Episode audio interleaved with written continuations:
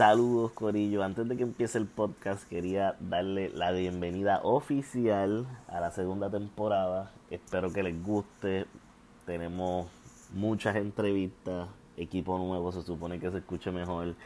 Eh, tenemos integrantes nuevos. En este episodio van a escuchar un corillo de personas que la pasamos brutal haciendo esta entrevista. Disfrútenla.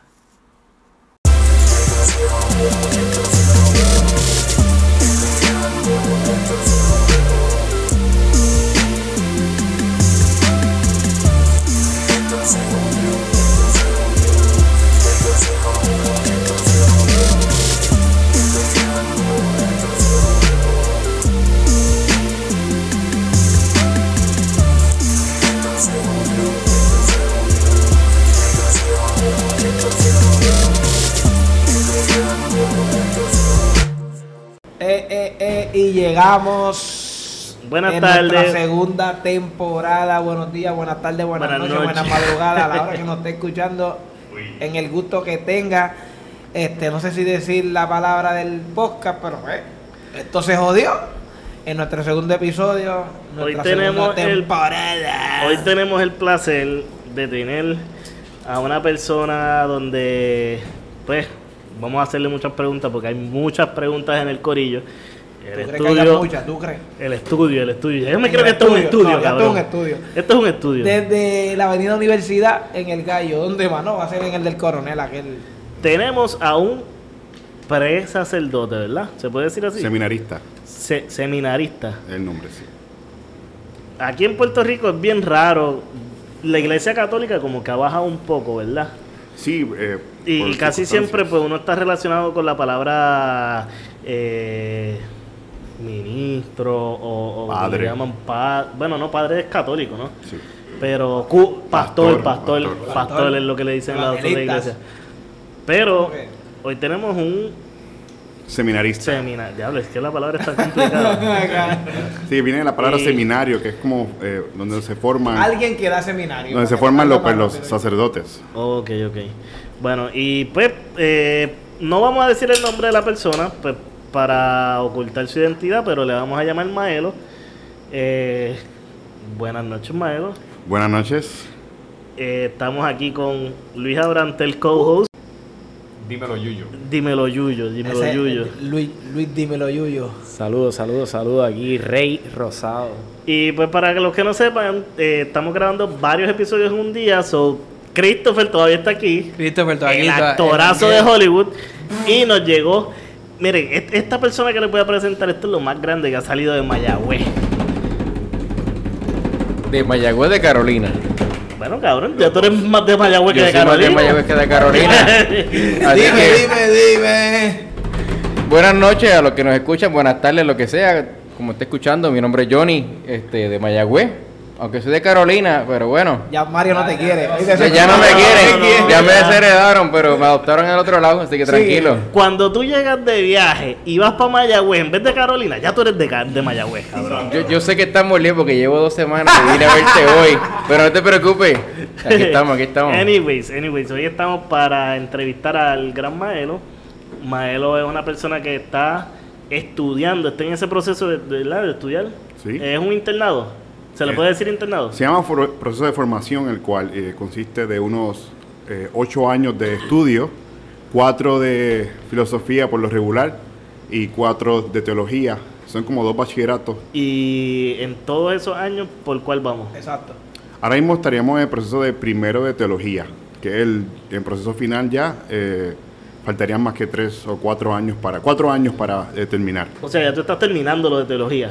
Prácticamente se podría decir, estoy en la fase final.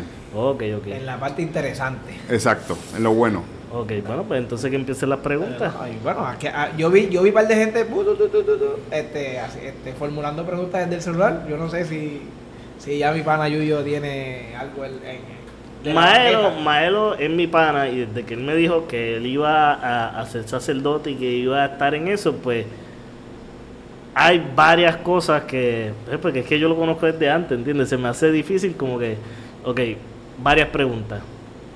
Tú estás aquí en Puerto Rico, por ejemplo, si yo te invito a, a- nosotros solíamos ir a la factoría, A bailar salsa, a ver medalla y eso. Y la factoría que pague promo, ¿oíste? Eh, se puede salir, se puede compartir. Lo que, lo que pasa es que lo importante de la diferencia antes y ahora es que eh, mi vida, ¿verdad? Ahora tengo un compromiso, compromiso espiritual y con la sociedad, ¿verdad? Sería algo como más sedentario. Es- podría estar con ustedes en un lugar de comer, de beber y pues no, claro, ya no estaría en, en la actitud previa de dating, Sí. buscando a- se- más con quién bailar. Ni buscando con quién Sí, bailar. porque ni ya pues mi- mi- Exacto. esa no es mi realidad, pero en su caso podrían eh, bailar y disfrutar con quien ustedes quisieran. Exacto, tú, tú estando en el corillo, pues podría estar allí presente, Sí. pero sin hacer las cosas que tú usualmente hacías. Exactamente. Lo, lo más importante es que no, no estar solo, porque eso es una cosa muy importante. Yo no voy a ir a una barra dating, porque ese no es mi objetivo. Mi objetivo sería compartir con ustedes y pasarla bien con ustedes, con mis amigos de toda Pero la te vida. puedes dar el trago. Podría darme el trago, sea, claro. O sea que tú podrías ir solo, pero a darte un trago y te vas. Exactamente. No- claro, no me voy a dar cuatro, cinco, seis tragos, No, no, exacto. pero me puedo dar unos cuantos con ustedes y ya, que cuando sean las 11, pues voy a mi casa. Que ese es el detalle, el detalle de... eh, ahí en vienen, ahí que empiezan las preguntas interesantes, porque ahí vienen los detalles de las religiones, porque tú puedes, eso yo lo encuentro normal, porque a lo mejor sí, yo voy a compartir, porque son panas míos, eh, seas de la religión o no, pero viene esta religión pentecostal, no, yo no voy a ir a ese lugar, porque ese lugar, pues, para ellos, eh, Satanás, esa, esa, Bueno, no, no, pero a mí me consta que, que No, él no, ha pa- compartido con personas de otras religiones y, y No, no, siempre pero- se hace con respeto. Es algo lo digo, que- lo digo por, porque mi mamá es pentecostal. Ok. Ay, tu mamá no iría a una iglesia ma- católica. No, mi mamá va, ese es el detalle. Mi mamá va a una iglesia católica. Ok. Mi mamá ha ido a los shows con nosotros. Es normal, pero hay estas personas que son uh, tan perdonando, Es que el, pro- perdonando. el problema Sí, exacto, pero yo digo como quiera, porque es ahora mismo son unos panas, tú no estás haciendo nada malo. Yo llegué allí, me senté, a lo mejor tú te estás bebiendo una botella de agua, por decir, para respetarle a lo mejor su ideología, pero no estás haciendo nada malo. Yo entiendo que el problema en esto es el fanatismo, que es lo que tú, yo entiendo está, que es lo que tú quieres eh, decir. Exactamente. El fanatismo, pues, como que te cohíbe de compartir con personas de otras religiones. ¿Por qué te, pero porque eso te va a cohibir de, de, de tú pasarla bien? Yo compartir con mi amigo Mario, que hace tiempo no lo veo, porque Mario está en, en el marketplace. Bueno, no, no Por eso sé, es lo que digo yo. No sé. El- ¿Te, el- el- ¿Te ha pasado eso? Que hay personas de otras religiones que no quieren compartir contigo porque tú eres católico. Pasa, eh, duele a veces porque son amigos tuyos y no quieren pues, tener el mismo trato que tenían antes. Pero pues uno pues tiene paciencia y espera que uno- ellos entiendan con el tiempo que uno los quiere igual y que sigo siendo, sigo siendo el mismo- la misma persona. No cambiado, o sea, mi, Sí, sí. quien yo soy no cambia.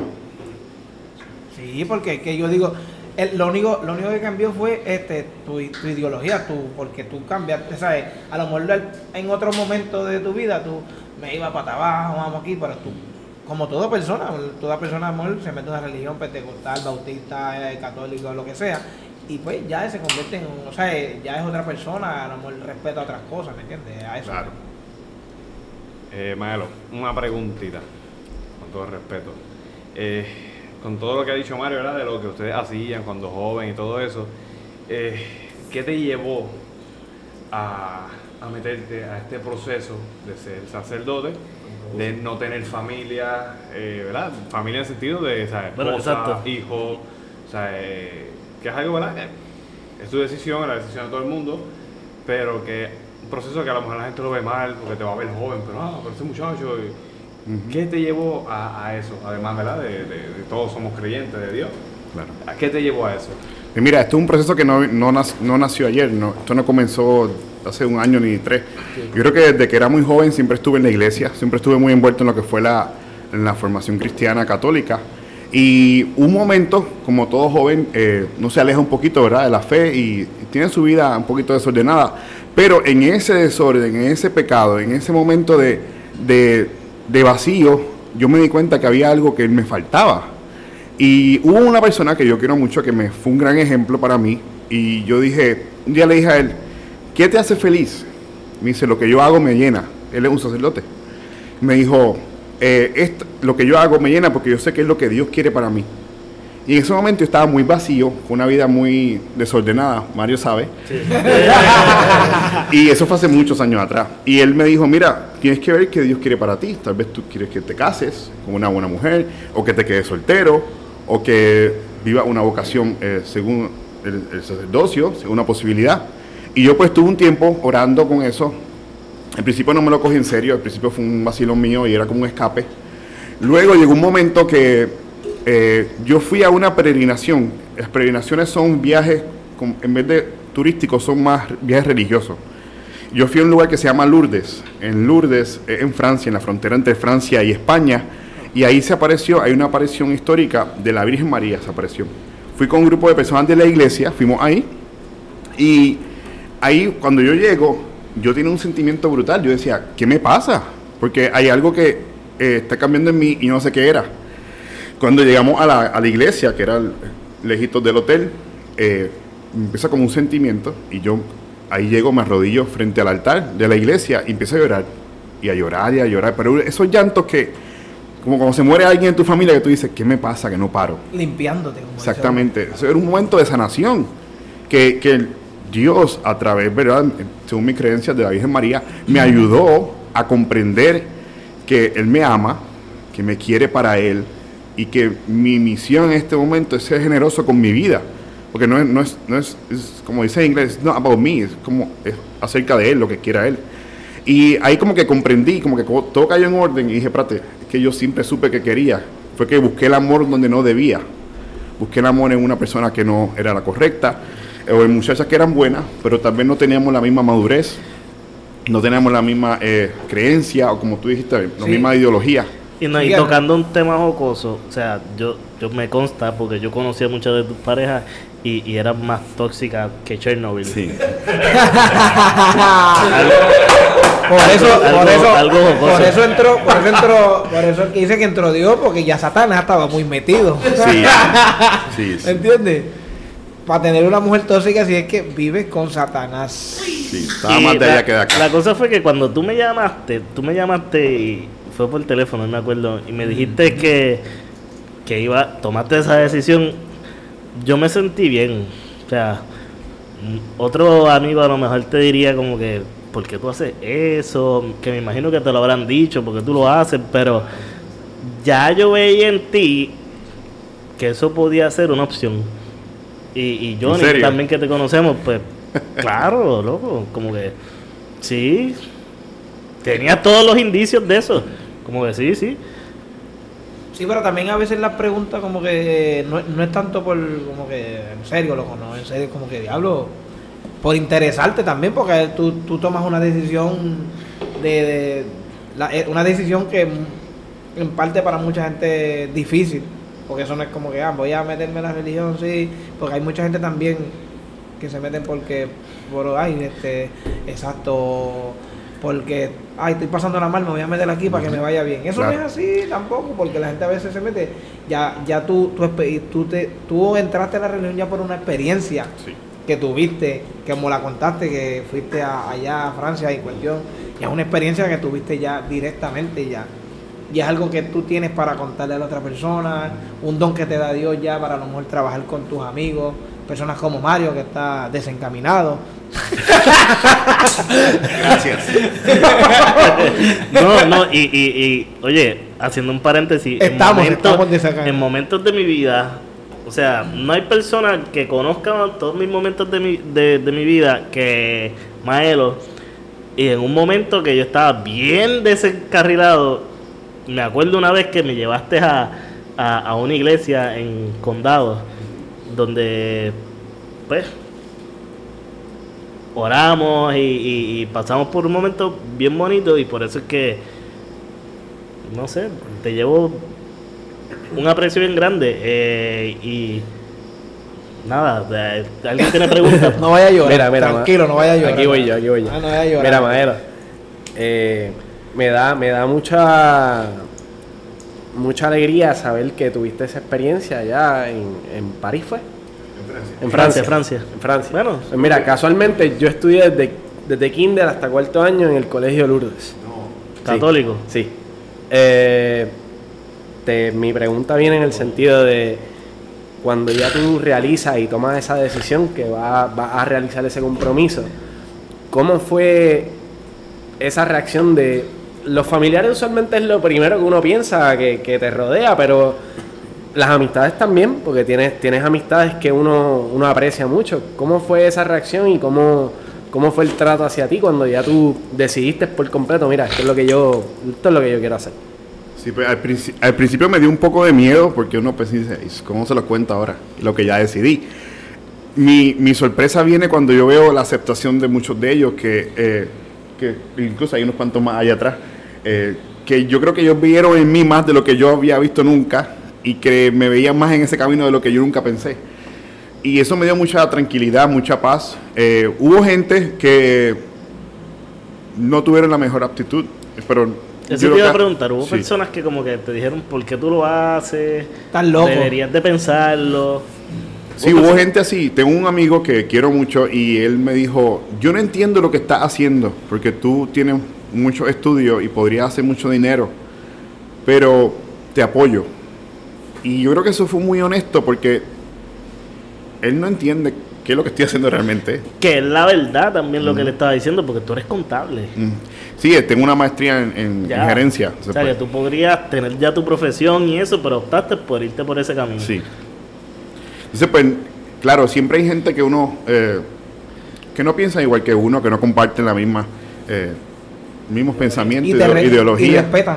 Y respetan, sí. más- Ha habido gente que ha dicho comentarios, pero yo trato de ignorarlos, porque yo creo que lo que no te ayuda a crecer, a ser mejor persona, pues uno puede, ok, gracias, y sigo para adelante.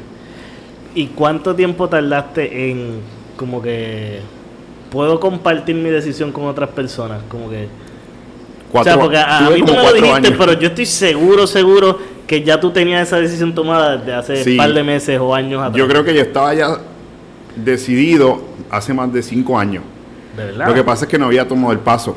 Lo- yo un día veo, este que Dios trabaja de muchas maneras. Yo soy mucho de tecnología y la televisión, ese tipo de cosas, como todos ustedes. Y hubo un día que estaba viendo un, un- un sacerdote en la televisión que estaba hablando de la vocación, de cómo uno debe buscar la voluntad de Dios. Y él dijo, ah, pero si tienen alguna pregunta, escríbanme. Y yo le escribo y él me responde, eh, nunca vas a saber la voluntad de Dios si no tratas. Trátalo, si no es, no pasa nada.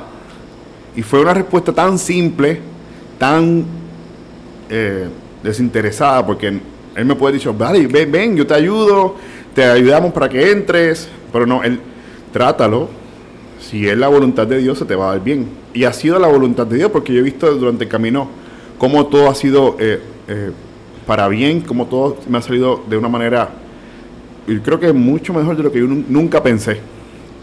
Sí, ese, mm, como mismo hablábamos en el, en el episodio 1 con, con Christopher, este, si tú te decides por hacer algo tienes que, ¿me entiendes? No puedes de... Sí, tienes que seguir en tu camino, porque si ya tú te decidiste por eso, pues es lo que te gusta, estamos encima. Y yo, ¿verdad? No, no, no conozco a Maelo, lo acabo de conocer. Y su semblante brinda paz. O sea, eh, como la persona que eres y la manera en que, que le habla a uno, uno sí, como que uno siente como que estoy hablando con alguien que no es como, mala mía Mario, pero hablar contigo, yo lo que hago es joder. Sí, sí, no, no. Bueno, cabrón, dale, esa verdad. Pero con Maelo, es algo que, que tú lo ves y tú no te atreves. Ni-. O sea, algo que tú, tú hablas con él y sientes como que eso, ¿sabes? Tiene a Dios, ¿sabes? Porque es algo que uno lo siente y el semblante, ¿sabes? Que, y yo imagino que la gente te, te da de codo, ¿sabes? Los amigos, que esto que está aquí, que por lo menos Johnny y Mario, que son esos son tus amigos y además los que están allá atrás, este, son tus amigos porque te apoyaron y están contigo. O sea, yo sé que tú no eres una persona de rencor, porque ¿verdad? Estás veces en ese, en ese proceso, ¿sabes? Y estás con Papá Dios, pero siempre va a haber eso. Siempre va a haber personas que no lo van a aceptar, pero lo más importante es que es Dios y los que te apoyan. Claro. Hay que, ahí viene el apoyo y, y la persona, el, lo que diga, diría yo, el declive, porque si tú estás en algo que te, te encanta, y algo que te apasiona y algo que, un don que Dios te dio, pero tus amistades te empiezan, tú vas a seguir, está bien, pero si tus amistades más cercanas no, tú te vas a sentir como que en una calle sin salida, contra, mano. va. ¿Me entiendes? Vas a conocer a otras personas. Claro. Obvio. Sí. Y en el, y, y la misma religión, pero no, no, no tener a tus panas es como que algo raro, se siente raro. Mira, pues yo te quería preguntar, porque yo tuve una experiencia de que un ateo me trató de convencer de muchas ideas y este yo tengo este amigo que eres bien cristiano y él cree en la palabra de Dios, todo eso. Y entonces entre el ateo tratando de convencerme y diciéndome su idea y, y de lo que él cree y todo eso, este muchacho, el pana mío, él salió a defenderme y ellos tuvieron una conversación bien, bien intensa de su idea.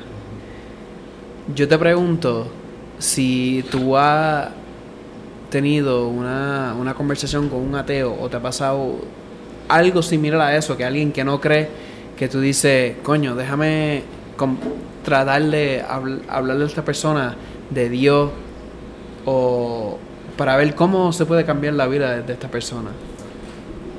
Pues mira, yo, yo aprendí hace poco, hice un retiro en, en, eh, en un lugar que fui y mi director espiritual me decía, si no te piden ayuda, no te metas en la vida del otro. Muy básico, ¿verdad? Y yo decía, pero es que me molesta lo que están haciendo y lo están haciendo mal. No te No te metas. Si esa pelea no es tuya, Exactamente. no te metas. Claro, si la persona me pide consejo y quiere pues discutir el caso, yo con todo respeto pues me abro y, y comparto, porque yo sé que cada persona tiene una diferencia. Podemos tener, aquí mismo en la mesa, estoy seguro Sí. que todos tenemos diferentes posiciones religiosas y yo las respeto igual. O sea, eso no cambia quién es- eres tú como ser humano y para mí no va a cambiar eso. Pero mi deber es primero respetarte. Si tú Tú no, la persona que venga. Si la persona que viene me pues, quiere discutir el tema, pues entonces me, me tocaría, ¿verdad? Con mucha, mucho respeto y prudencia, pues es dialogarlo. Hay personas que están muy bien formadas y, y han estudiado mucho y han llegado a, una- a unos una momentos de raciocinio que han decidido que no creer, pero yo creo eh, y he visto cómo Dios se manifiesta en las vidas de nosotros. Yo estoy seguro que cada uno de nosotros en algún momento ha visto algo que tú dices, ¿qué pasó aquí? Eh, esto no, esto no, no se puede explicar con, con cosas de, de este mundo, ni con la razón. En cambio tú dices, aquí hay algo más. No puedes explicar eso por una ciencia. Sí, no entonces tú dices, ciencia. Hay alguien, hay alguien Sí. que nos ama, hay alguien que quiere bien para mí, hay alguien que me, que me cuida cada día, hay alguien que, que murió por mí y que quiere eh, ayudarme, ¿verdad? Entonces, yo eso lo he visto en, en hospitales, en hogares de ancianos, en gente que está saludable, en matrimonio y todo es posible, créeme. O sea que, de- claro, depende de lo, lo que uno quiera creer. Porque yo creo en Dios porque quiero. En mi libertad creo en ese Dios. A mí, a mí, a mí el problema, a mí el problema de, como él dice, de los ateos, el problema de los ateos es que tú quieres, él quiere, el ateo quiere que tú lo respetes en su pensar, pero él no puede respetar tu pensar. Él te puede insultar y decirte de tu Dios, pero tú no puedes insultarlo a él porque se ofende. Entonces, tú me, tú, yo no me, si, si yo me habla de Dios, yo me voy a reír porque ese es tu pensar. Pero si yo te hablo a ti, te insulto, eh, cógelo de la misma manera, porque entonces, no, Ah. aquí hay, no hay un balance. Ahí tú tocaste algo que es clave. Algo que es clave porque, o sea, en mi mente, yo tengo que si tú naciste, un ejemplo, en Puerto Rico, pues tus probabilidades de que tú seas católico, pues son bien altas. O nazcas en México, pues son bien altas. Pero si tú naces en, en China, no vas a ser budismo. católico. O si naces en India, no vas a ser católico. O, alguna otra religión, protestante, baut- eh, Exacto. bau- bautista. ¿Es una religión? Musulmanes, hay muchas, Todo hay depende de donde tú nazcas. Y, y, y Así es. es bien importante el respeto porque cada, cada nación o de donde tú vengas tiene su propia religión. Y no porque no sea la tuya, pues tú tienes que hablar despectivamente de esa, sino que puedes respetar la decisión y, y- y la creencia de cada uno. Nadie Yo tiene la verdad la absoluta. Nadie tiene la verdad absoluta. en Esa es la clave. Eh, Yo te quiero preguntar, este, tú has tú has ido a otras iglesias, otras religiones, todo, todo ese tipo, porque yo, yo practico yoga. Y la muchacha que da la muchacha que da es- este, esa clase, ella es de India y la religión de ellos es de Buda. No sé el nombre, sea, porque la religión es hindú. Este, y yo voy para este templo donde, ¿sabes? Ella lo da en inglés y en, y en su lenguaje. Y, y lo da en, en otro más, este, hindú, yo creo que se llama, este, si no me equivoco, este, y eh, ellos te pregunto si tú, si tú has hecho eso, si tú has ido a otras religiones, otros puntos de vista, todas estas cosas, si tú has explorado eso sin, sin juzgar, sin nada. Mira, eh, dentro de la curiosidad buscando, ¿verdad? ¿Cuál era mi camino? Eh, tengo amigos, eh, tú conoces a una de ellas, Mario, Sí. eh, que ella es evangélica y me tocó ir a su iglesia y estar en, en sermones y, y compartir con ella en su iglesia. Y tengo amigos de todas las denominaciones cristianas, tengo amigos musulmanes en lo que hemos podido compartir la fe. Y yo creo que de lo, de lo, de lo del yoga, eso no conozco tanto. Sé que no es, es más un tipo de ¿verdad? Eh, ejercicio y religión que se mezcla, ¿verdad? Para ayudarnos a, en cierto sentido, pues, a, a encontrar esa verdad. Pero en caso, eh, no lo he practicado, porque no, no, te, no te voy a mentir, no lo he practicado. Claro, no, no, no lo ha- hago porque tengo ya mis creencias y estoy, estoy consciente de lo que creo y, y pues no, no tengo la necesidad, ¿verdad? En mi caso. Ah, Ahí Christopher trae un, un, un tema interesante que es que le llaman evangelizar, me imagino que es de la, de la rama evangélica, obviamente, eh, pero se dan como que estos viajes a tratar de, de llevar la palabra de Dios a sitios donde no es la religión dominante. Yo personalmente no, no, no es de mi agrado porque como que estás imponiendo Exactamente. eh, una religión que no es de ese lugar, ¿entiendes? Como, como, como los españoles cuando llegaron aquí con los taínos, ¿entiendes? Impusieron pues su- sus catolicismo. reglas. Que Y- si hubieran sido ¿qué- musulmanes, ¿Qué, qué- tú- qué tú hubiera piensas de eso? Exacto. ¿qué tú piensas Si de hubiera eso? sido musulmanes Eso es aquí- correcto, porque obviamente eso no es de tu rama eh, católica, pero Misioneros. viajes misioneros. Va, los viajes misioneros. Esa es la palabra. Esa es la Si, Eh, Cristóbal yo- Colón llega a ser musulmán, No, pero yo- aquí fuéramos, aquí, si Cristóbal Colón llega a ser musulmán, aquí fuéramos musulmanes todos, ¿viste? Yo Sí, por lo menos tengo, tengo un, un conocido que estudió conmigo, se graduó conmigo, entró a la universidad a estudiar. eh, desde muy joven era mormón Ajá. y llegó un punto, yo te diría que en segundo año de universidad, él dejó sus estudios y se fue en un viaje, eh, no sé si lo estoy diciendo correcto, mis- mis- de viaje misionero a México. Así que le llaman. eh, pues a, a predicar, entiendo lo que, lo que son sus creencias. Eh, yo tuve la oportunidad de compartir con él cuando él estaba aquí y no era algo que te lo imponía. Era simplemente algo que él quería llevar el mensaje. Si tú lo querías escuchar, está bien. Si tú no lo querías escuchar, él también le estaba bien. Eh, hoy en día, pues, esa religión es un poco más, entiendo yo, flexible.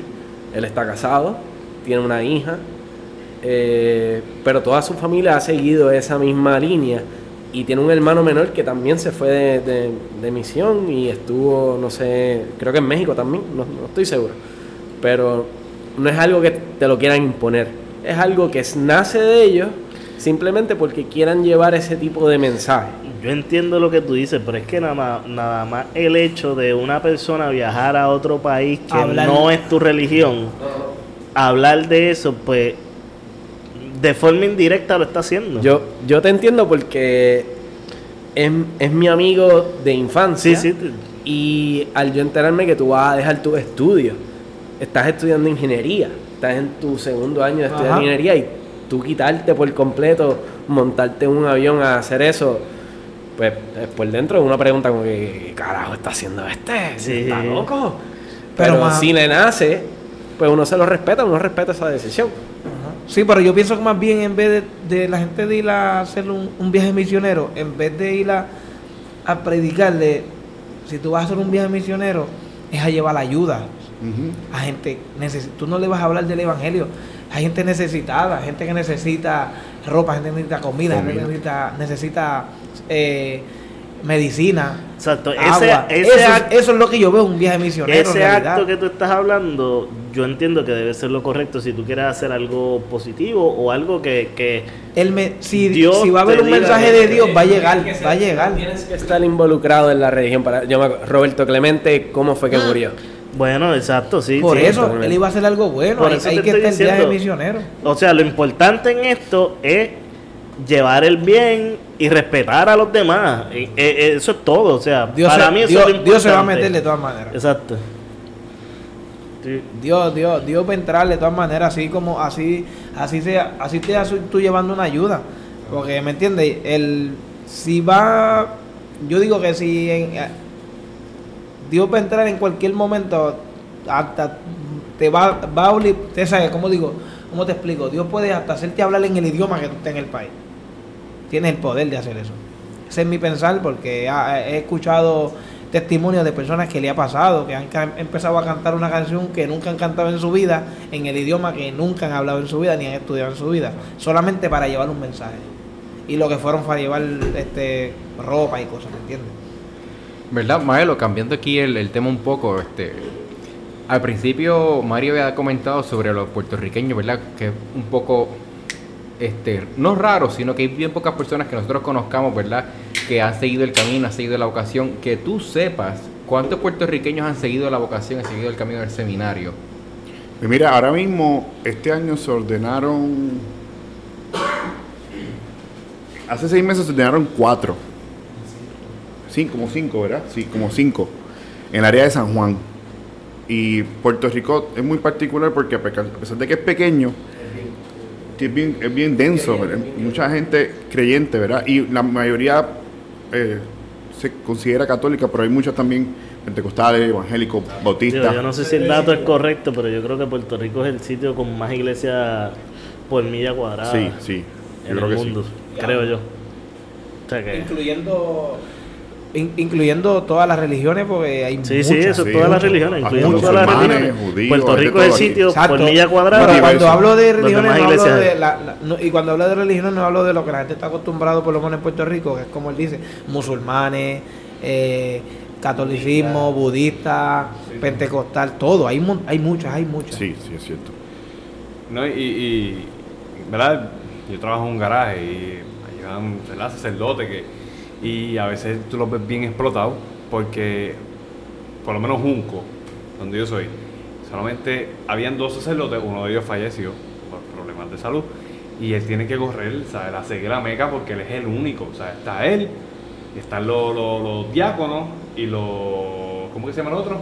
Está el obispo, pero El sí, obispo, sí, o sea, sería por encima del pa- encima, padre. sí. El diácono y el sacerdote son los Sí, que dan, ¿verdad? sí, o los ministros de la Eucaristía, que son gente de la, de la comunidad que lleva a la comunidad. Exacto.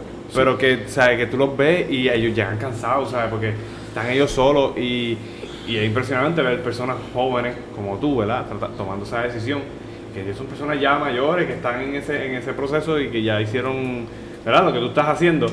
Pero que algo, o sea, iglesias católicas, como está diciendo Mario, o sea, aquí yo creo que hay más iglesias católicas que, que de cualquier otra. No, pero, o Pienso sea- yo, por mi entender, yo por lo menos, yo soy católico. Tengo entendido Mi que- familia me crió en esa, en esa religión, ¿sabes? A mí lo que me molesta es, ¿sabes? Porque hay personas que toman esto como un relajo, ¿sabes? De cualquier tipo de religión, ¿sabes? Claro.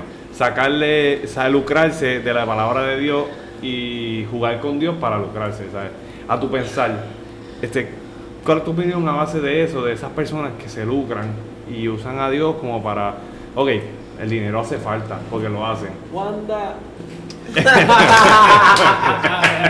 Respete, respete. Pero, pero, ¿cuál es tu opinión a base de esas personas que, que se lucran de Dios para tener dinero y tener una vida como que tener una buena vida a base de eso, ¿sabes? Que no lo hacen de corazón. Pues mira, eh, yo creo que no- cuando Dios nos llama a esto, no nos llama para, como, te, como tú acabas de decir, para lucrarnos, no nos llama para que nos aprovechemos de nuestra gente. Al contrario, mi vida tiene que ser un reflejo de lo que yo predico y de lo que creo. Y si yo no predico la pobreza, si yo predico la pobreza en el altar, tengo que tener un carro modesto, tengo que tener una vestimenta modesta, eh, tengo que vivir igual que mi gente, ¿verdad? No puedo estar por encima de ellos.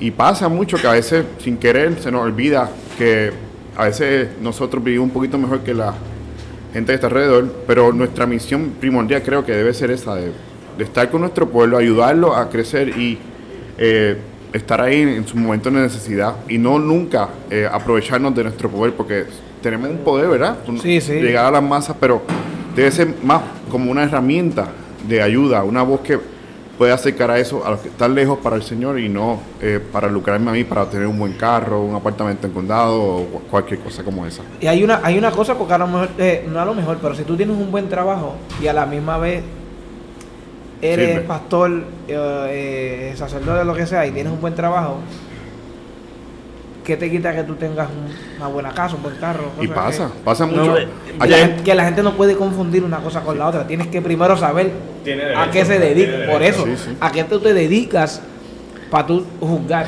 Ma- Sí. Maelo sabe, yo tengo un tío que es pastor de una iglesia que tiene fuentes vivas. este, y pues e- eso hace que, que yo pierda como que la fe en que hayan religiones que prediquen realmente eh, el mensaje de Dios. Porque yo conozco, yo sé. O sea, yo he visto el negocio, el negocio, porque en realidad es un negocio. Y al igual que yo, pues hay muchas personas que no solamente porque sean familiares, pero ven el negocio, o sea, cuando te venden una botella de agua bendita, pues, oye, tú no vendes eso, Claro, claro. ¿entiendes? Cuando tú vendes el paño sagrado, tú no vendes eso tampoco, ¿entiendes? O sea, y ya hoy en día y con la generación que está subiendo, pues cada ve- vez hay menos personas creyentes. Eh, y no hay nada que pueda hacer, digo, por lo menos yo veo que no hay nada que pueda hacer que resurja otra vez eh, eh, esa fe en creer en algo superior, en que hay algo que nos cuida, ¿entiendes? A eso mismo, a eso mismo le iba, iba a decir yo ahora mismo, ¿sabes? La sociedad hoy día y las personas lucrándose de- del dinero y ahorita te dijo el nombre, no lo voy a refutar otra vez. No. Oye, eh, y no todos, porque no lo son todos, porque hay personas que lo hacen de corazón. Pero esas personas que lo hacen para lucrarse, eso es lo que ha creado en la sociedad de dejar de creer en Dios. O sea, dejar de creer en Dios, dejar de creer en las religiones, dejar de ir a las iglesias. O sea, que la culpa la tienen o sea, esas personas que son de la misma religión. O sea, que tú dices, ah, yo no voy para allá porque esta mujer lo que quiere. Sí, oye, yo he visto cosas que si tú quieres la salvación, tienes que echar 200 dólares en la, en, la- en la- en la ofrenda, que Dios no quiere Sí. 5 pesos. Oye, Hoy en día, gracias, estoy- yo gracias estoy- a la... yo en completo acuerdo con lo que acaba de decir Luis en el sentido ¿Acuerdo? sí sí Ok. estoy de acuerdo en el sentido de que ese tipo de personas es lo que ha llevado a que la gente deje de ir. Pero yo honestamente creo que todavía la gente tiene fe. Yo soy yo soy Somos alguien que oye yo, yo soy honesto yo soy honesto y voy a ser honesto con todos ustedes aquí. Yo llevo más fácil de 7 o 8 años que yo no voy a una misa. No, voy a bodas. He ido a bodas y he ido a actividades religiosas, pero no voy a una misa. Pero no quiere decir que yo no tengo a la boda a comer y a beber. No, no, no, no quiere decir, no quiere decir que no tengo mi relación con Dios y no quiere decir que no le oro. Sí, pero Yo, yo estoy seguro que hay mucha gente tú joven a la boda a comer y a que beber. ora, tiene su relación con Dios, pero simplemente no van a las iglesias. Exacto, la boda Pero no, no cuenta. es la Va a la no boda a cuenta. comer y a beber. Eso no es lo mismo. Pero Abrante, Abrante además, Abrante además va a tocar o sea, y a guisar. además de eso, pues él va a guisar también. O sea, pero Sí, si acaso, si se si van a casar cualquier cosa, me pueden llamar y hablamos. Y hablamos. Me escriben, me escriben a las redes, allá, donde sea me consiguen, en Junior Tribu, esto se jodió donde sea, me, me consiguen. Inclusive, yo no sé si te acuerdas cuando tú tocabas en Port Ocol, Ya, allá en Miramar. Este fue uno de Yo los que estaba me ahí. fue. Estaba ahí. Este es de los, de los, los de- primeros. de los apoyos número uno. número Sí, mira, uno más. Referente al tema que estaban hablando de, del- de la gente que no va pero reza. Sí, sí, sí. Eh, hay una cosa que se llama en la moral el a- ateísmo práctico. Que no es que no creas en Dios, sino que no practicas esa fe o esa religión, la que te enseñaron en tu casa o que aprendiste en un, colegio o que aprendiste en algún lugar. Y tal vez por la excepción, como ustedes dijeron, la excepción de la muchas veces en nuestro ejemplo de nuestros padres o nuestros amigos, que no da un buen ejemplo. O hubo un pastor que no lo hizo bien, o un cura que no lo hizo bien, y que no dio un buen ejemplo. Pero yo creo que aquí en Puerto Rico tenemos la dicha que, a pesar de todo, la gente es muy creyente. Y la gente se ayuda mucho, Sí, tiene sí. un gran corazón. Se unen, se unen. Y yo creo que en Sí. caso mío, ¿verdad? Pues con, con mucho respeto a los que no son eh, cristianos, pero mi ejemplo debe ser de yo vivir lo que predico, como dijo Amén. ahorita.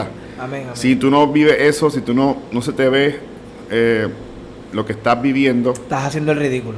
no, y de qué me vale ir a misa si afuera estoy maldiciendo de que me ya. bloqueó el carro, ¿verdad?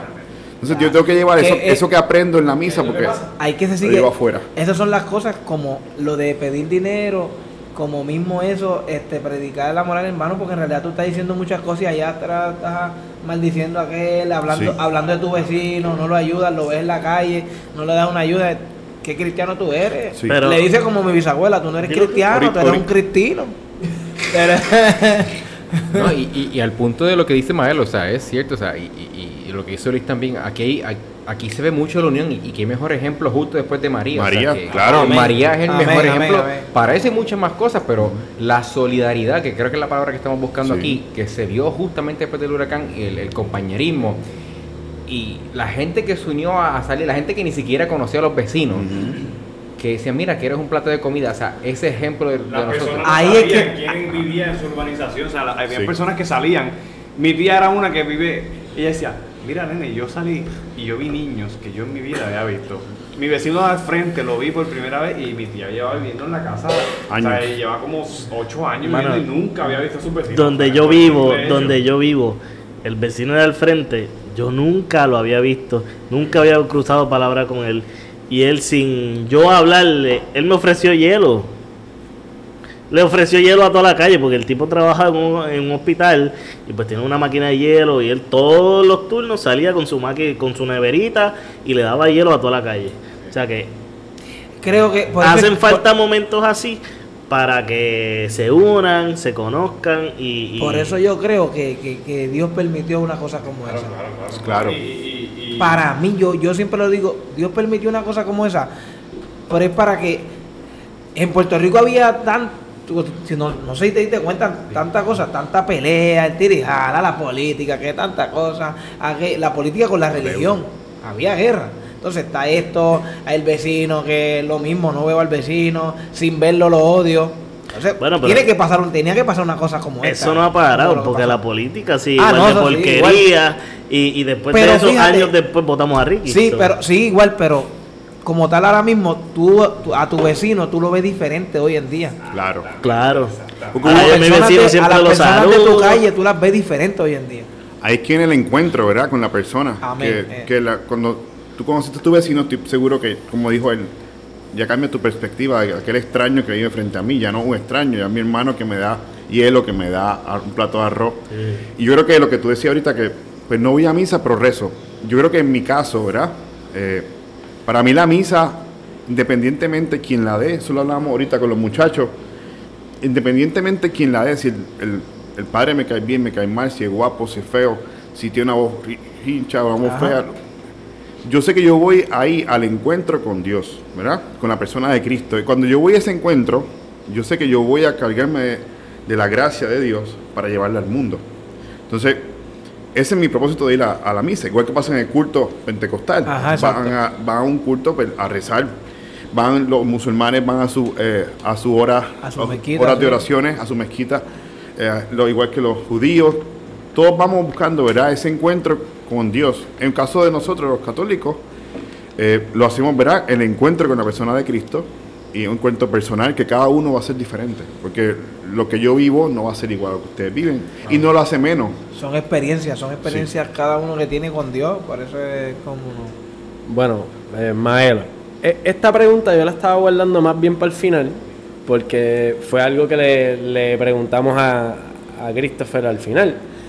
Pero en, en lo que tú te estás adentrando, en lo que va a ser pues tu, tu profesión, vamos a decirlo, ¿cuáles son las metas que, que uno tiene dentro de lo que es ese campo? Tú como persona, ¿qué metas te estás poniendo desde ahora que tú quieres lograr en ese campo? Mira, pues yo, yo creo que es algo sencillo, pero yo siempre visualizo que cuando me toque ser padre de una parroquia, quiero tener un taller en donde me encuentro ahora, una ciudad. eh, hay mucha gente pues, que no tiene las capacidades para eh, pagarse unos estudios por diferentes razones. Y yo quiero formar un taller donde pueda hacer que las personas eh, aprendan oficios simples, como lo que es pintar, eh, carpintería, recortar grama, cosas, artesanía, diferentes tipos de cosas que podemos enseñarles por mucho menos, porque siempre hay gente que sabe.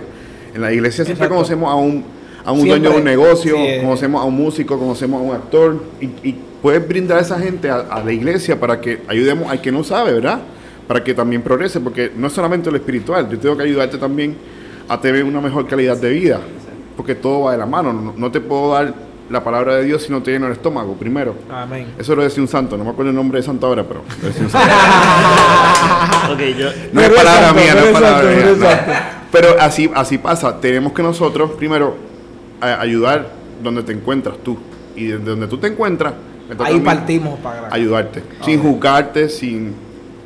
sin Siempre he pensado lo mismo. Sí, qué bueno. te tengo dos preguntas. Ahora mismo tú eres seminarista. Por fin lo dijiste. De, sí, sí.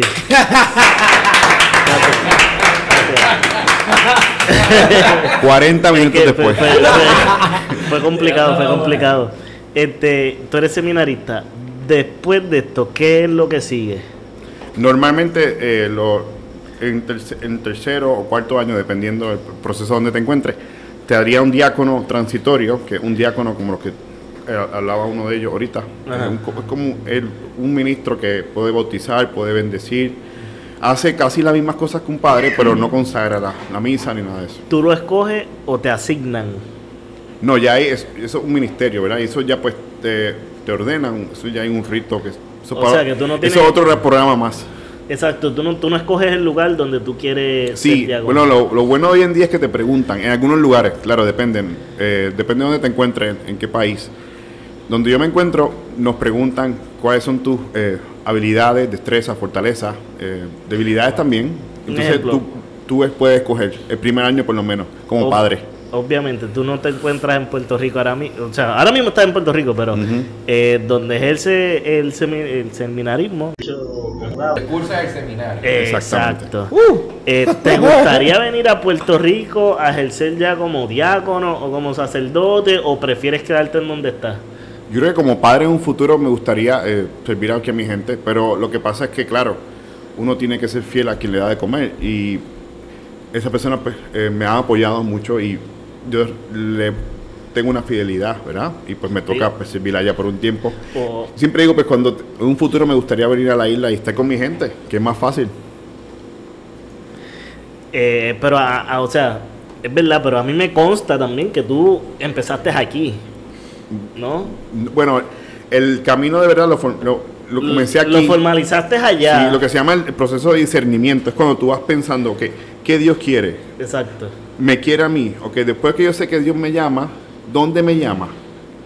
Eso ya yo lo había comenzado aquí en Puerto Rico. Ok, ok, ok. Ya, ya, ya ahí viene uno pidiendo pidiéndole dirección a Dios, donde Sí. tú me quieres en realidad, porque ya ahí también tú tampoco decides como, yo quiero ir para Puerto Rico y a lo mejor di- Dios dice, yo no te quiero en Puerto Rico. Va y viene y te dice, yo te quiero en, en Australia, por decirle un sitio. Mira, y allá quiero que mi- lleve el, mensaje. mi bueno, pero es que primera eso no lo meta- escoge él, ¿no? por eso digo, Sí, por e- pero mi- al principio quería ir para Sudamérica o un lugar lejos donde también hubiera necesidad, pero hablaba con ellos ahorita y le decía, uno de ellos me decía, es que aquí hay necesidad también, aquí no hay padre. claro. Y a mí me llegó el corazón eso y dije, contra, aquí uno puede ayudar también mucho. Y, y, by the way, Johnny lo dijo, pero lo repito, eso se vio también después de María. O sea, uno pensaba que aquí todo el mundo era igual y tenía el mismo estatus social, pero una vez pasa María, uno ve toda la pobreza La y, realidad. y- y que hay aquí, ¿entiendes? Acuérdate, acuérdate O sea, que María, María fue un vacuum, o sea, literalmente María se Sí. llevó cosas buenas, pero se llevó muchas cosas malas. Sí. O sea, eso es lo mismo que estaba diciendo, ¿sabes? Ahorita que, o sea, eso ayudó tanto, que eso es lo que uno dice, ¿verdad? Son cosas de papá Dios, que sufrimos porque sufrimos, pero nos hemos levantado de, de una manera que las comunidades se han unido, o sea, eh, la comunidad, y como está diciendo Maelo, él nos coge. Porque no escoge, ¿verdad? Ustedes rotan, yo, a ustedes los Sí, rotan por para, a- para, para diferentes áreas. Sí, Para, hay un, hay un término de años que te van cambiando o depende como lo que necesiten y tus capacidades, ¿verdad? Lo que tú conozcas. Bueno, yo voy a hacerle una pregunta a Maelo ahora, que voy a, voy a salir un poquito del, tema que hemos estado centrados. Cuando comenzamos, Maelo nos expresó que, que lo que es un compartir, que si nosotros estamos, pues, vamos a decirle, en una barra y nos estamos dando el palo, Maelo puede estar presente con O nosotros. sea, a todas estas, sí, eh, o sea, es una persona común. Normalmente uno piensa que personas que son van a ser sacerdotes nacen o, o tienen desde pequeño esta visión, pero no es así porque, o sea, él fue una persona normal y jangueó con nosotros. Y es normal, Y- porque está aquí y- sentado y- con o sea, nosotros. eh, Y sigue, y sigue jangueando con Exacto, o sea, Bueno, con No lo ustedes, puede- pero no lo me puedes sí, me sí, sí, me pregunta que yo- metí las patas. Mira, que conste que él es el mejor que baila del grupo. Ah. el mejor que baila salsa. él. Ya lo es saben. verdad, es verdad, o sea, el Contra es un bailarín de siete pares. contra- Bueno, pero me si a alguien me le decimos maelo y no es salsero, chicos. Oye, pero la, la pregunta por donde yo voy, y por el, por el tema que yo quiero adentrarme, no, no entiendo, no creo que le estoy faltando el respeto a nadie.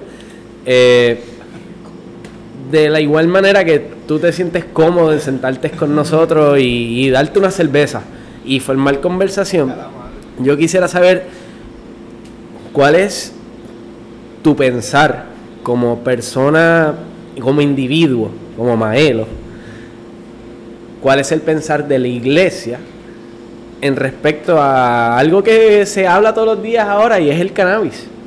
El, el cannabis eh, Medicinal.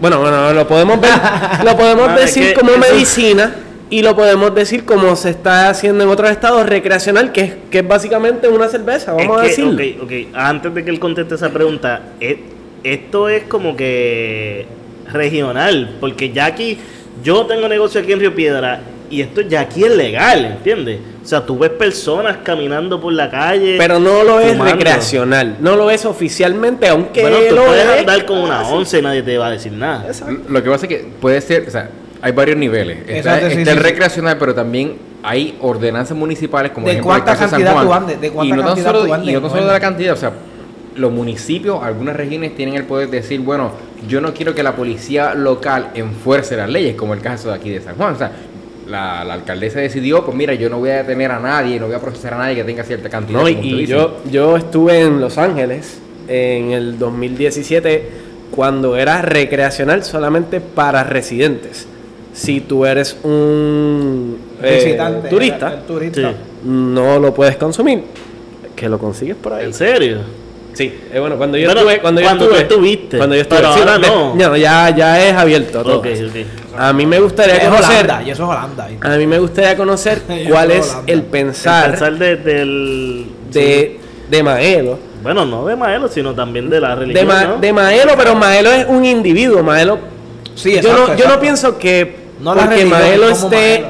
encaminado en su profesión, todos sus pensamientos tengan que ir acorde con la, con la iglesia. Él puede tener sus diferencias y eso es algo normal. Sí, Buena sí, pregunta. claro. Eh, yo quisiera saber cuál es tu sentir y cuál es el sentir pues, pues, de la iglesia. En, en mi caso, pues claro, uno eh, sigue unas doctrinas que establece la iglesia y pues eh, también eh, tiene que seguir una línea moral, ¿verdad? Entonces, la iglesia tiene siempre el, el que busca el bienestar del ser humano, no, no hacer nada que te afecte, no hacer nada, ninguna, ninguna sustancia que, que te dañe, ¿verdad? Si yo me bebo 15 o 20, 30 cervezas de estas, me va a hacer daño. Si me fumo cuatro eh, gallos al día, me va a hacer daño. Gallo, gallo. Así dice, así que dicen, ¿verdad? Entonces, ¿qué pasa? La iglesia que dice que el uso de cualquier sustancia que afecta al cuerpo humano es malo. No te voy a mentir. No te lo voy a disfrazar. ¿Qué pasa? Hay momentos y ahí entra lo que es la línea, la área gris, ¿verdad? Eh, Apreciación. no, es como la... Cada caso es diferente. Si una persona que está falleciendo por, Dios no lo quiera, de cáncer, y ese, eh, ese esa, esas- esa La sustancia. sustancia le ayuda a mitigar su dolor, pues ya es una cosa diferente. Porque la persona no lo está usando para llegar a un, a un high, sino que lo hace para... O sea, pero eso que tú no estás diciendo es tu pensar o, o es lo que No, ya ahí la iglesia. Porque el- la iglesia no va a apoyar nunca, lógicamente, ningún tipo de uso para eh, alterar tu estado natural. Yo, yo como, como comentario, solamente quiero, quiero aportar para mí eh, y, y es, es mi pensar. Tú tienes licencia, ¿no? No, Yo, yo tengo licencia. Ajá. Eh, la mano del hombre influye en lo que es pues la fermentación, el proceso que lleva a cabo cualquier tipo de licor que uno consume hoy en día normal. La mano del hombre no influye tanto en lo que es una planta, porque la planta nace, cultiva y simplemente pues tú estás obteniendo lo que sale de la tierra sin alterarlo en ninguna forma posible. Ahí, ahí es que yo Bueno, encuentro bueno. esa nube que él dice y es normal. Te digo, Ya entre- cuando llega, entre ya cuando comillas, llega la medicinal ya está un poco alterada. No, exacto, porque cuando ya tú la consumes y ves todas estas marcas, que si eh, Pineapple Express, eh, Sour Diesel, la de los puntitos, por la de los decirlo. puntitos. La de Draco. La- La de Draco tiene. Draco tiene buena y es buena. De verdad. Ok, no sabía. Pero ya cuando tú ves todas esas diferentes variaciones, hay alteraciones del humano, ¿entiendes? O sea, Sí. tú no te la estás sacando de la, de la mata y la estás Directo. consumiendo. Sí, no está como el recao que tengo que está detrás de casa. Exacto. tengo el recao detrás de casa, por si acaso. Sí, sí. Pero no sé si es un tema que tú discutes. Es que es un tema que está, está muy, muy caliente y muy reciente. Hay un tema, ese es un tema que tú no puedes evitar. Sí. Y perdonando. Tenemos que invitar a Audi para eso en otro episodio. Y perdonando per- eh, el- que lo estoy interrumpiendo a él, muchas iglesias evitan hablar de eso, como por no sé por qué, porque tienes que hablarlo, tienes que hablar.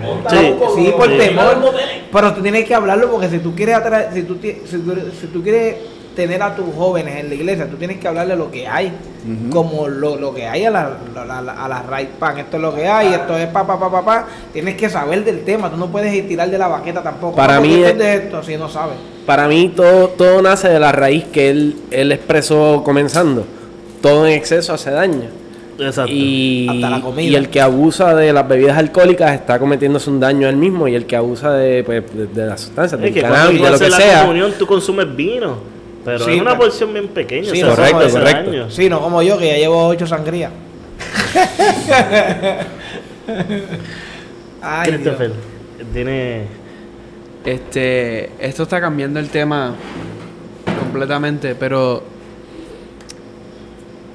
debe, en si alguien profesional revela su, su religión, si cree o no cree, debe alguien revelar eso, porque yo, yo siento que a veces si alguien dice si cree o no cree, pues impacta su trabajo, sus relaciones, su, su amistades. ¿Qué tú crees de eso?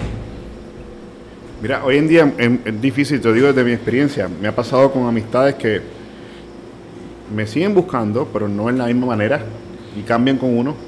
Yo creo que uno tiene que saber ser prudente y uno sabe a quién uno con quién uno se puede abrir más y con quién uno puede ser eh, más reservado, ¿verdad? Porque tú no le vas a contar toda tu vida al vecino de la esquina de la misma manera que se la cuenta a tu mejor amigo. Entonces, yo creo que ahí entra la prudencia, ¿verdad? Y la mesura de decir, ok, ¿con quién yo cuento mi intimidad? Porque eso es algo íntimo tuyo, tu creencia, ¿verdad? Y, y no todo el mundo la va a respetar.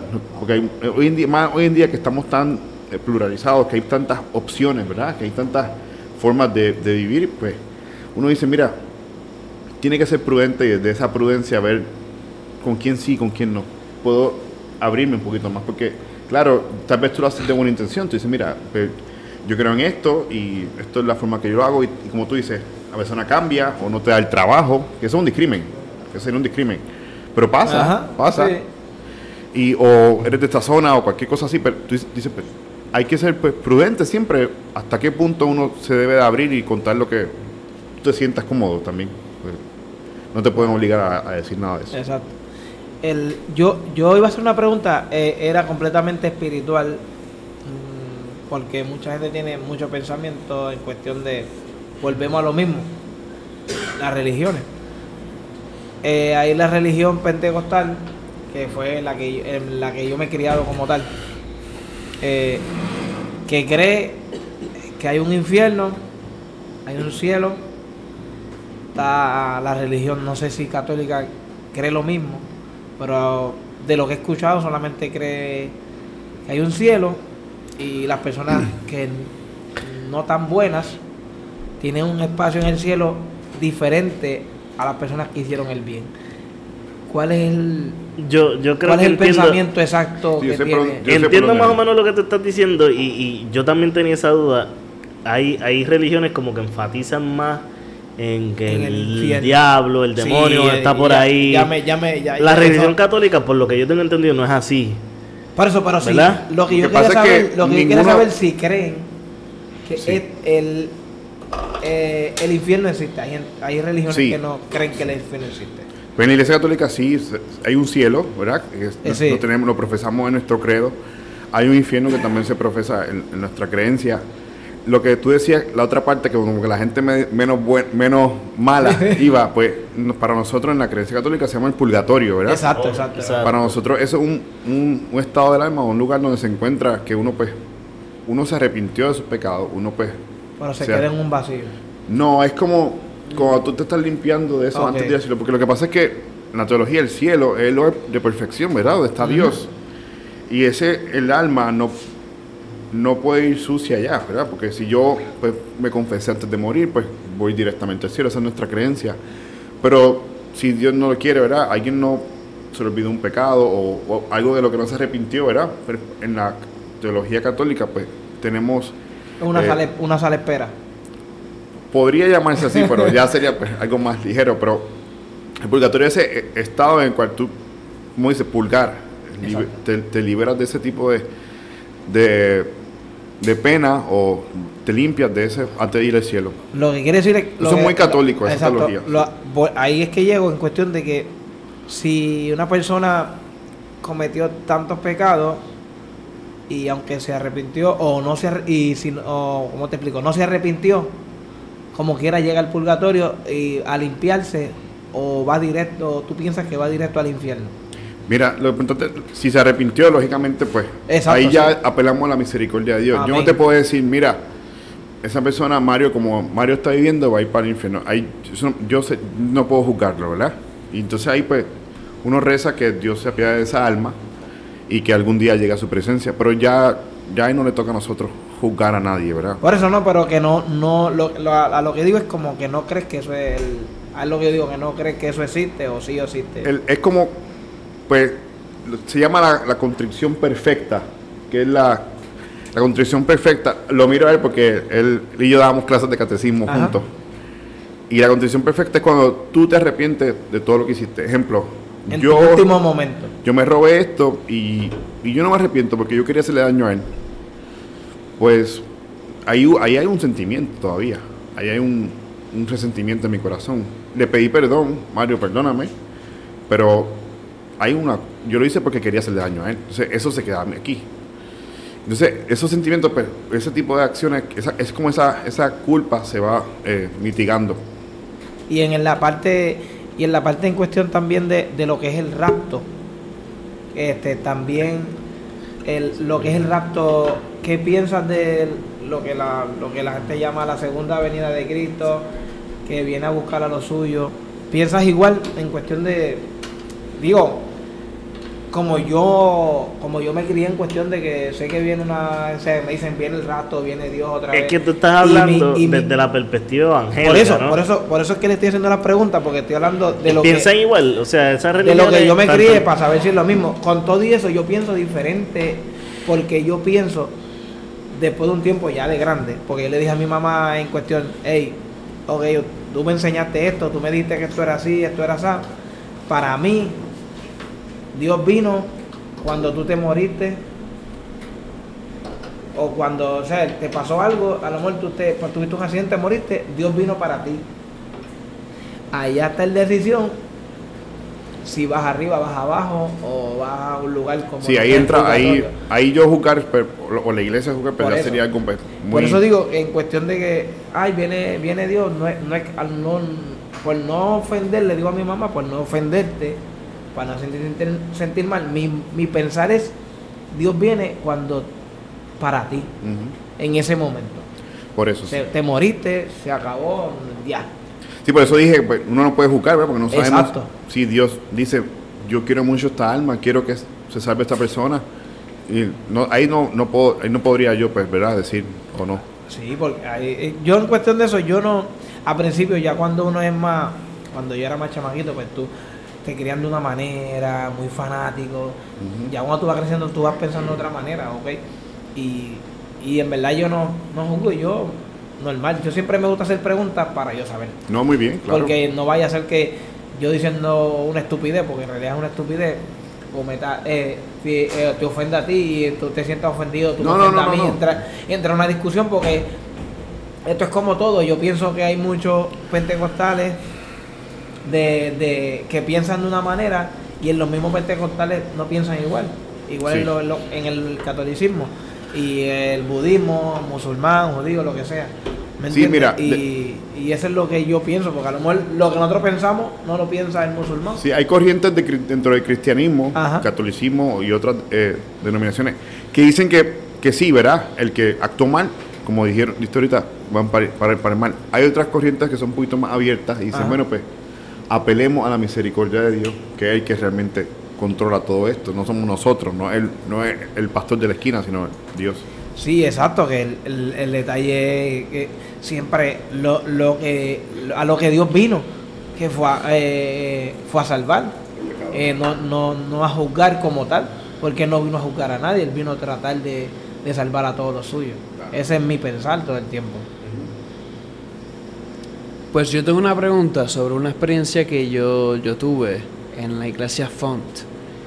Y este, pues yo, yo un domingo en la mañana, mami me llevó y este, parece que ellos tuvieron unos invitados de un país del Caribe. No sé cuál, no me recuerdo, pero eran este, este hombre y una mujer y el muchacho estuvo hablando sobre de que él creía tanto en Dios que él entró a este único estado que parece que le dio como con, con un ataque y, y él subió las manos y se empezó a temblar, temblar tanto que se cayó en el piso y que la muchacha lo, lo levantó. ¿Cuánto hay, hay iglesias que hacen eso por el, por el, por el espectáculo o porque, o porque eso es cierto? Que de verdad creen tanto que, que, que se de verdad se cae en el piso, algo así. Sí, mira, hay las, dos las dos opciones. Una es la del, como acaba de decir él, eso se llama en la Iglesia Católica el lado carismático, mociones del Espíritu, que cuando pues, dicen que el Espíritu Santo te toca, pues pasa este tipo de cosas. Hay veces que sí, que, que puede ser cierto que la persona pues cae en un estado el cual pues, Dios lo utiliza, la persona habla, en lengua o hace profecía, eso sale en la Biblia, eso no me lo estoy inventando yo. Sino que- pero eso en la, el, el Es posible. catolicismo puede pasar. Pasa, sí. Claro, lo que pasa es que ahí entra la diferencia. Hay una corriente dentro de la Iglesia Católica que se llama eh, cari- carismático, movimiento carismático. Y es como la mezcla de catolicismo con evangélico. Tiene, tiene la, el aviva- avivamiento, las canciones, eh, la prédica fuerte, como lo sería una iglesia evangélica, pero eh, con la misa y el tipo de, enseñanzas católicas. Dentro de ese tipo de misa, por la fusión del Espíritu Santo, pues es- se le da mucho, mucha interés a- al Espíritu Santo, mucho enfoque a lo que es la oración al Espíritu Santo, se manifiesta de muchas maneras. Hay gente que eh, se cae en descanso del Espíritu, hay gente que habla en lengua, hay gente que habla en profecía, hay gente que tiene visiones. Ya ahí, claro, ahí habría que ver y discernir cuál, cuál es de verdad y cuál es por un simple show. ¿Tú no has pasado por ninguna de esos tipos de experiencias? Yo he estado en esa misa y he visto gente que se cae. Eh, Por eso, pero tú no has pasado por esa no, experiencia. no Ok. te mentiría si te digo. He estado en misa y he visto gente que se ha caído muchas veces. No sé, no sé si es que yo no, no me se me ha dado la gracia o qué, pero eh, Eh, no me ha también, pasado. es también, también otra experiencia también Sí. que uno puede tener. Yo me frustré de chamaquito porque nunca tuve ninguna de esas experiencias y me río porque en ese momento lloraba lloraba por un montón porque todo el mundo estaba danzando eh, eh, habla- de- y hablaba y digo de, de niños como de, ¿sabes? de mi edad en ese momento estaban danzando estaban hablando en lengua tenían eh, daban profecía y yo estaba solamente mirando y eh, me frustré que yo en cuestión frustrado, un chamaquito frustrado porque no está viendo a todos sus amiguitos teniendo una experiencia buena y tú no. Yo no quiero ir a la iglesia, le dije a mi marido, Claro. no quiero ir a la iglesia porque todo el mundo tiene y yo no. ¿Para qué yo voy a ir? ¿Entiendes? Esas son cosas también que eh, digo que también hay que trabajarlas también y hablarlas. Porque a lo, mejor, a, lo mejor, a lo mejor fue a lo mejor fue emoción, como tú dices. Ay, ¿me entiendes? Por ejemplo, yo he tenido la oportunidad de ir a ambas iglesias, evangélicas, bautistas y católicas. Y, y algo que yo no, no he visto tanto en el, en el catolicismo es esta predicar así como que fuerte, agresivo, gritando. y entonces, o sea, yo, o sea, yo he estado en cultos que salen personas corriendo por toda la iglesia y uno se queda como que, wow, ¿qué está pasando aquí? ¿Entiendes?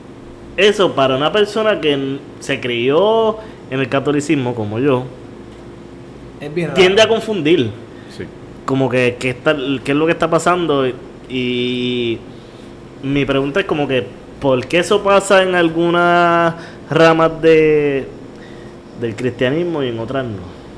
Por eso ahí entra lo que te dije, la- el enfoque que se le da, ¿verdad? Porque hay esas misas, por lo menos en lo tienden católico, a ser más pasivas, por lo general el ambiente es más sereno, más sí. serenos, Sí. más cánticos y, Porque la, la oración es más individual, ¿verdad? Y pues cada cual pues viene a lo suyo, a rezar y a recibir el cuerpo de Cristo y pues nos lo llevamos en- por medio de la gracia.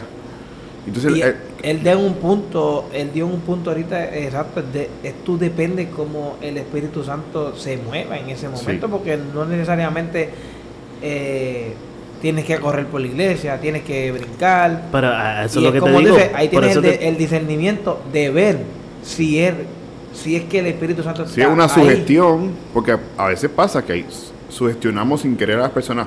Hay alguien en el público que tiene una rodilla mala y se sanó hoy. Y da la mala pata que había alguien en el público que tenía una rodilla mala y se sanó. Por eso, pero es que eh, eh, él- Pasa. eh, es bien difícil tú estar en, en una misa católica y que salga alguien corriendo o que salga alguien hablando en lengua, ¿entiendes? Por, eso no pasa. Lo que pasa es que, como te digo, se- si vas a una misa de esas carismáticas, que aquí Ah. las hay en Puerto Rico, puedes ver, sí, puedes ver eso. Puedes verla. Ok. Sí, yo las he visto, yo las, Sí. yo las he Sí, visto. yo tampoco, no siempre o sea, se ve, pero es Digo, posible. no es que yo tampoco vaya a todas las iglesias católicas, pero Por la misma veces- línea, las por la misma línea que va, que va Mario.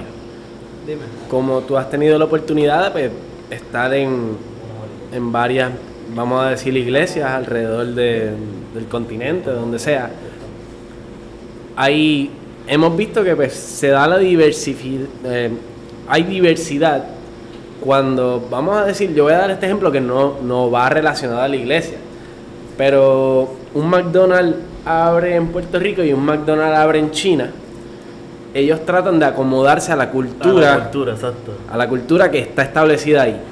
La iglesia, por lo que tú has visto, hace lo mismo, trata de asimilarse a la cultura que está, está ahí presente.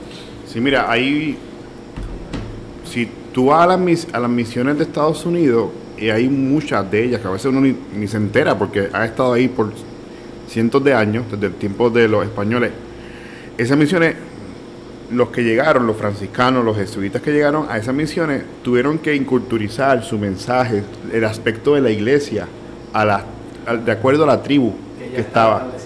Y no la de Abraham, Sí, y tú no llegas. Exactamente. sí, entonces tú llegas a esa reserva, que en Estados Unidos hay muchas, y tú vas a ver que en- tienen un Cristo y abajo está el símbolo de su tribu. Que eso aquí sería impensable, una iglesia aquí. Pero en ese entorno tienes que respetar su creencia, respetar su historia. Yo no puedo llegar a decirle, mira, no, lo que tengo es la cruz y quitamos todo esto, que lo que vamos a creer ahora es lo que yo diga. Eso era lo que yo estaba diciendo al principio, que, o sea, eh, a mi entender, los los viajes misioneros, pues era como Sí. de Sí, una no- no- invasión. nunca se debe imponer, porque cuando se impone, siempre la gente se va a querer liberar de eso. Digo, aunque si vamos a la historia de, del catolicismo, por decirlo así, pues se imponía. Ay, ah, Porque por esa línea por eso, los por eso fueron los viajes de Colón. No, exacto. No Eh, fueron ah, por ah, descubrir nuevas tierras, fueron por Exacto. catolizar. A esa- por esa misma línea yo iba. Eh, ¿cómo- ¿Cuál es tu pensar al respecto de que los españoles llegan, los españoles imponen su religión ante los, los nativos? Que los nativos eran los indios. taínos. Exacto. Ahí habría que ver la historia previa a eso, ¿verdad? Ajá. La iglesia tiene un... Si tú ves la iglesia primitiva, lo que era la iglesia de principio era una iglesia que se eh, reunían debajo de las catacumbas, en las cuevas, todo era muy oculto porque era prohibido. Llega un momento, eh, el tiempo de Contastino y Justiniano, que la iglesia cambia, ¿verdad? Y ya, no, ya la iglesia es parte y el gobierno la apoya. Y ya ser cristiano no es malo. Ser cristiano es parte de lo que el gobierno promueve. Entonces, la iglesia quiere un poder sobre la sociedad, ¿verdad? Porque la iglesia se entiende que fue Dios que la instituye, ¿verdad? No, es, no fue ningún hombre, sino que es Jesucristo que viene al mundo y la instituye. ¿Qué pasa? Eh, En, en esos tiempos hay que, ver el contexto histórico. Porque estamos hablando de, de- de 1493, no hoy. O sea, hoy sería un, un pecado garrafal más que nunca. Que está mal, no estoy diciendo que no estuvo mal. Eh, yo llegar a un país y decir, mira, lo que vamos a hacer, somos vamos a ser católicos. Y desde ahora en adelante, porque yo lo digo, no. En aquel momento, eh, el, el- el reinado, sus movimientos políticos tenían que ver mucho con la iglesia. Porque la iglesia también tenía poder. La iglesia tiene los estados vaticanos, tenía eh, lo que era, lo, ponía y quitaba reyes. Porque eso era normal en ese momento. Y la iglesia tenía mucho más poder de lo que tenía, tiene, tiene eh, hoy en día. Porque ahora está, claro, hay una división de iglesia de Estado. Hay unas separaciones que han sido muy buenas porque han ayudado ¿verdad? también a, a darle posibilidad a otras personas que crean en lo que ellos quieran. Pero en el contexto histórico de ese momento dice, ok, era normal, porque si yo no llevo la iglesia conmigo, me, va- me puedo buscar un lío, pero, pero también yo tengo que demostrar mi fe. Eso es. Ok. Ma- Digo, a- a- a- al igual que también, o sea, en aquel momento era algo normal, pero las cruzadas también eran como que guerra entre el catolicismo y, y otras religiones. Exacto. Eh, Por, por la misma línea que tú has expresado, Maelo, la iglesia estuvo en un punto en donde nombraba y quitaba reyes, ahora está en un punto en la separación de lo que es iglesia, Iglesia, lo que es Estado. Estado. Tú, como individuo, te vuelvo a, te- a preguntar, ¿hacia dónde tú crees que la iglesia se dirige eh, el- en el futuro cercano o en el futuro que se avecina? ¿Cuáles son es, ¿Cuál es la evolución que le viene a la iglesia? ¿Cómo es que ella va a seguir evolucionando? Mira, hay una hay un escritor que era el, Papa Benedicto XVI, que ahora es Papa emérito. Él dice que la iglesia del futuro va a ser una iglesia pequeña, que no va a ser la iglesia grande como era antes. Va a ser gente con mucha fe, como los, lo hay aquí en Puerto Rico, pero va a ser comunidades pequeñas, como era en principio. Eso es lo que dice él, ¿verdad? Y la- el Papa Francisco nos ha enseñado los últimos eh, tres años eh, un mensaje verdad. Vamos a apelar por el que está lejos de mí. Vamos a salir a la calle. O sea, el mensaje ha sido mucho de, ok, ya la gente no viene a misa. Yo tengo que llevar la misa a la calle. Yo tengo que pararme en mi comunidad y sacar el altar y ponerlo en medio de la calle y decir, aquí estoy yo, tocar puerta por puerta, decir, aquí está el padre tal, eh, cómo les puedo servir, en qué les puedo ayudar. Tal vez se alejaron por alguna situación que tuvieron. Pero ya el mensaje está cambiando porque tenemos que nosotros salir ahora. Ese, ese, ese, ese yo sí eh, siempre he hablado, bueno, yo hablo mucho con mi mamá de esa cuestión Porque, ¿qué sería ah, la iglesia sin feligreses, sin miembros?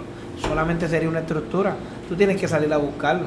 Ese es el verdadero evangelio. Exactamente. En toda religión, no importa la, que, la religión que tú crees, es el verdadero evangelio. Sí. Porque si tú no, si tú te, se te dedicas a ir de tal día a tal día, pararte en el templo, a hablarle a los mismos feligreses y no buscar eh, este, lo- a lo que a lo que realmente Dios vino, que fue a salvar muchas almas, no a perderlas, pues entonces te vas a quedar con los mismos en la iglesia. No está mal, pero eh, es mejor que mientras mientras más mientras más mientras más creyentes tú tengas eh, mientras más creyentes tú, tú tengas en la iglesia y más creyentes tú puedas salvar esa es la realidad tú tienes que salir del- de, lo que es la estructura el templo Salir de mi comodidad, la salir a la eres- calle. porque la iglesia eres tú Sí. no es el templo Enrollarme las mangas y salir al, al que me necesita afuera.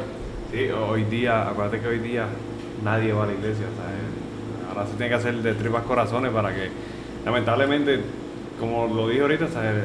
ha influenciado mucho a las personas que se están, ¿verdad? Cuando yo te digo, como está diciendo aquí el rey, este, yo hice mi, me bautizaron, me hice comunión y confirmación. Y bauticé a, a- a mi prima, que es mi. Y luego de ahí yo no he tocado la iglesia. Y te digo, yo tengo, puedo decir, 10 años por ahí, sinceramente. ¿sabes? Y no he ido. Y no es porque no quiera, porque yo, ¿sabes? yo soy fiel creyente en Dios. Pero estas cosas que han sucedido le quitan a uno las ganas de ir por el simple hecho de, de- de no creer en ninguna religión a base de, de las cosas que están pasando. Pero no tenemos, como- exacto, no tenemos, la religión no tiene culpa. Y es como tú dices, uno va de iglesia, no va a estar pendiente de los demás, solamente escuchar la palabra de Dios y estar un momento con Dios. Pero hay muchas cosas que influencian, que como que influyen a Que eso, influyen, a exacto. que tú este, digas, "Ah, yo no, no voy para allá porque te miran de arriba abajo, como que, "Ay, este, ¿sabes? Que, que empiezan a juzgar. Sí. Un ejemplo, manera en que, yo, ¿verdad? yo tomé una decisión con mi hija y es una decisión bien personal. Yo no la he bautizado. Yo, mi plan es esperar a que crezcan y que decidan escoger en qué ellas quieren creer. ¿Entiendes? Porque a mí desde pequeño me, me impusieron estar en una escuela católica, ir siempre a misa y, y, y fine. O sea, yo entiendo que soy una persona de bien. pues trataron de, de, de- de llevar la Biblia a lo que dice instruir, instruir en su Exacto, camino. pero impusieron eso en mí, ¿entiendes? Exacto. Como que... Y, y no tanto influyó la iglesia, sino que la crianza de mis padres también, pues, me hicieron ser una persona de bien, ¿entiendes? Eso es algo bien importante. Pero yo tomé esa opción. Yo voy a dejar que ellas crezcan y que ellas decidan qué quieren hacer y en qué quieren creer, ¿entiendes? Pues porque también, pues, la experiencia de mi tío, que ya yo les conté, pues yo me he dado cuenta de, que no todo lleva un mensaje de fe. ¿Entiendes? Lo que pasa es que tenemos que ver una cosa, es- ¿verdad? Pues el Dios pues funda la iglesia, y lo que el cristianismo y pues, a través de Jesús en nuestro caso, en el caso de cristianos, Ajá. y también hay otra- otras denominaciones que también eh, tienen eh, sus creencias, pero lo importante es no poner la confianza en, en Maelo, no poner la confianza en el Papa Francisco, no, yo pongo la confianza en Dios porque el padre, el pastor, el, el imán en los musulmanes, Solo un el guía, y son humanos también, Sí.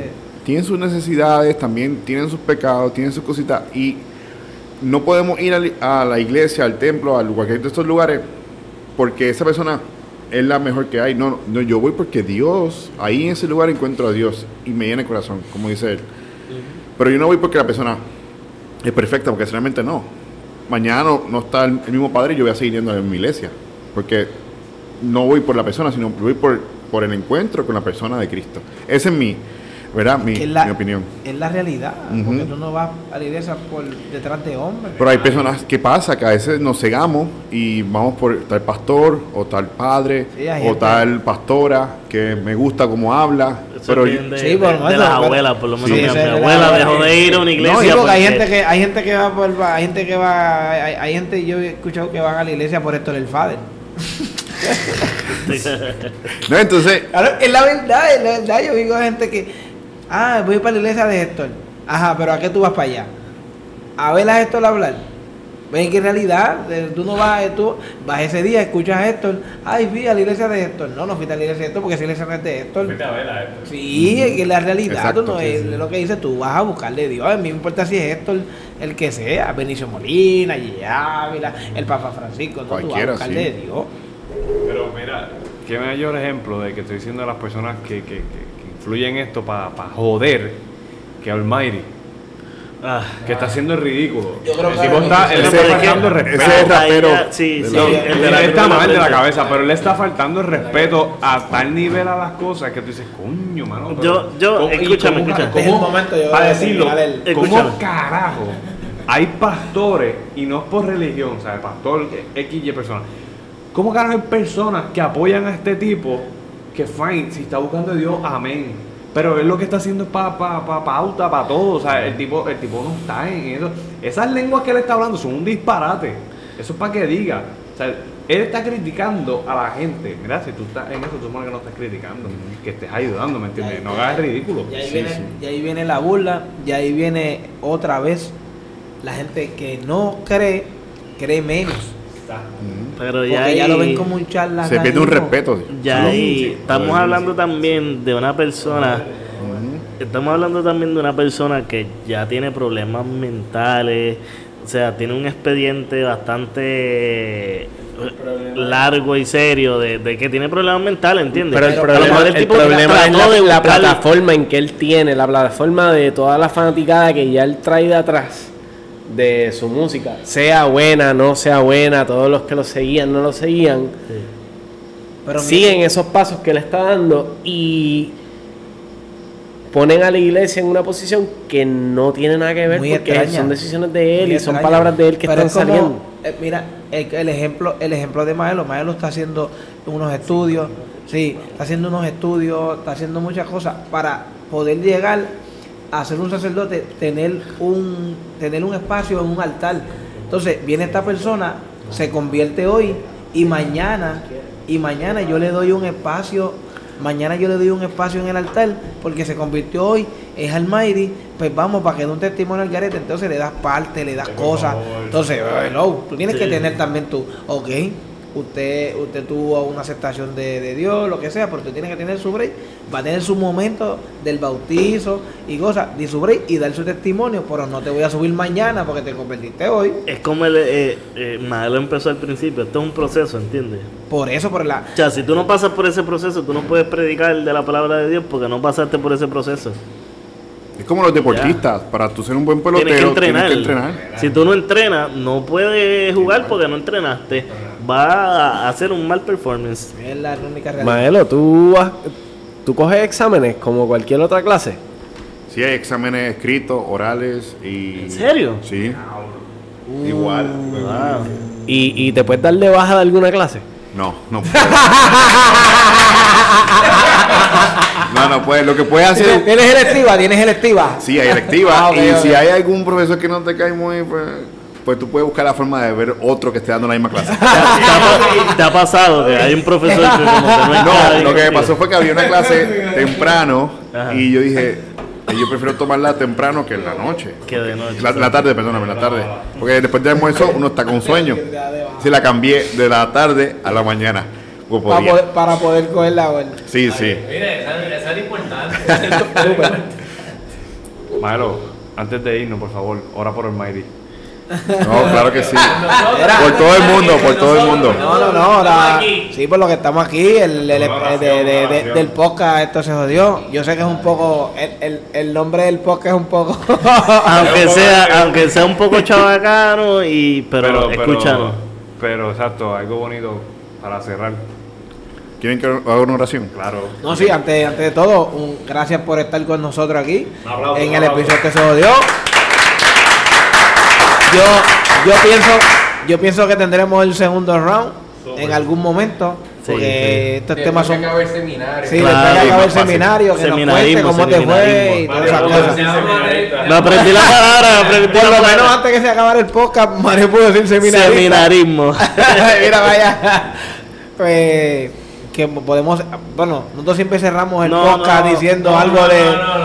Siempre cerramos el siempre cerramos el podcast diciendo algo de Sachino, pero en esta vez vamos a orar por Sachino el no haría Sachino. Vamos a orar. va- vamos a orar por los sachinos también. No, pero por- explícale, explícale a Maelo quién es Sachino. Él sabe, él escucha Ya el escuché, podcast. sí, escuché. Ya, ya. Él sabe. Ya me contaron, ya me contaron. Él sabe que es Sachino, así que vamos a orar por él, por Vamos a nosotros. hacer un momento de. Vamos a despedirlo bien. Vamos a hacer un momento de silencio, ¿verdad? Pues para ponernos en la presencia de Dios. Y Padre Santo, Padre Bueno, te damos gracias por el don de la vida, don de la amistad, don de estas personas que estamos aquí reunidas. Te damos gracias por todas nuestras familias que nos han ayudado a ser quienes somos. Te pedimos que nos protejas, nos ayudes y que nos bendigas y que nos muestres siempre el camino hacia ti para que podamos ser mejores seres humanos en cada momento. Te lo pedimos todo esto en nombre de Jesús, en nombre del Padre, del Hijo del Espíritu Santo. Amén. Amén. Amén. Así que Amén. nos vemos en la segunda ronda. Sachino, que Dios te bendiga. Amén.